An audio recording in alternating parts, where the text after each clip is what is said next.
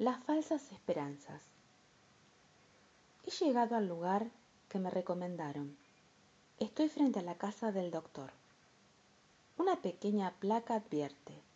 Usted que entra, deje toda esperanza. Después de mi llamada, se abre la puerta y una enfermera me hace pasar. Señalo una silla en la que me siento. Ella se sitúa tras una mesa frente a mí.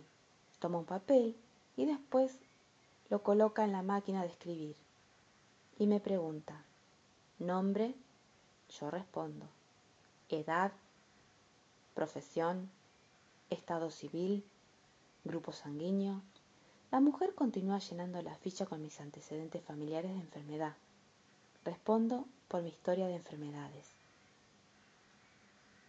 Inmediatamente reconstruyo todos los accidentes sufridos desde mi infancia. Mirándome fijamente, pregunta con lentitud, ¿antecedentes criminales?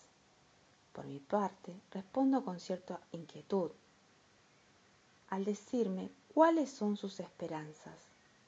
Interrumpo mi obediente sistema de respuesta y le pido aclaraciones. Sin inmutarse y mirándome como un insecto, replica, esperanzas son esperanzas. Así que empieza a contar y hágalo rápido, porque tengo que encontrarme con mi novio. Me levanto de la silla y de un manotazo saco el papel de la máquina. Luego lo rompo, tirándolo en fragmentos en una papelera. Doy media vuelta y me dirijo a la puerta por la que entré. Compruebo que no la puedo abrir. Con molestia evidente, grito a la enfermera que la abra. No me responde. Giro sobre mí y veo que la pieza está vacía. A grandes pasos llego a la otra puerta, comprendiendo que tras ella está el consultorio. Me dirijo y pienso que allí estará el doctor y que le presentaré mis quejas. Me digo que por allí escapo de esta maravilla de enfermera, abro y alcanzo a frenarme a escasos centímetros de una pared. Tras la puerta una pared, muy bonita idea. Corro hacia la primera puerta, ahora se abro y choco nuevamente con el muro que me cierra el paso. Escucho una voz de hombre que me dice por un altavoz, ¿cuáles son sus esperanzas? Recomponiéndome, respecto al doctor que somos gente adulta y que lógicamente mi mayor esperanza es salir de esta situación ridícula. Él dice, la placa en la pared de entrada advierte al que llega que deje toda esperanza. La situación se me aparece como una broma grotesca, de modo que me siento en la silla esperar algún tipo de desenlace. Comencemos de nuevo, dice la voz. ¿Usted recuerda que en su niñez tenía muchas esperanzas? Con el tiempo advirtió que jamás iban a cumplir.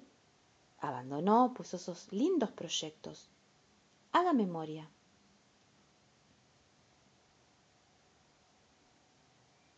Más adelante, continúa la voz, sucedió otro tanto, y tuvo que resignarse a que sus deseos no se cumplieran. Recuerde. Por fin usted tiene varias esperanzas en este momento. No me refiero a la esperanza de salir del encierro, ya que este truco de ambientación ha desaparecido. Estoy hablando de otra cosa, estoy hablando de cuáles son sus esperanzas a futuro.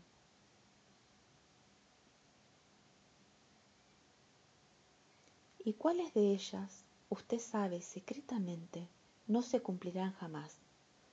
Piénselo con sinceridad.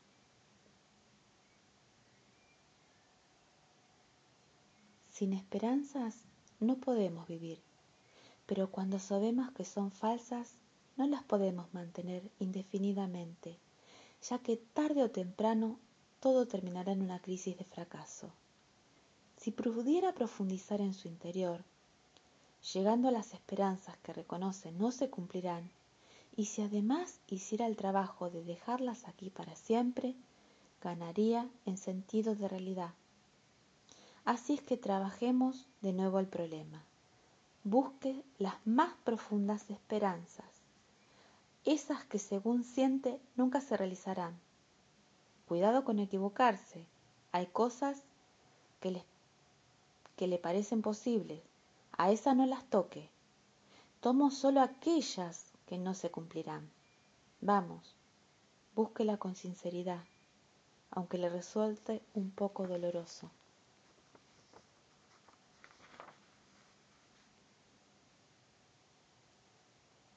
Al salir de la habitación, propóngase dejarlas aquí para siempre. Y ahora terminemos el trabajo. Estudie en cambio aquellas otras esperanzas importantes que consideras posibles. Le daré una ayuda. Dirija su vida solo por lo que cree posible o lo que auténticamente siente que se cumplirá. No importa que luego las cosas no resulten, porque después de todo le dieron dirección a sus acciones. En fin, hemos terminado. Ahora salga por donde entró y hágalo rápido porque tengo que verme con mi secretaria. Me levanto, doy unos pasos, abro la puerta y salgo, mirando la placa de la entrada y leo. Usted que sale, deje aquí toda falsa esperanza.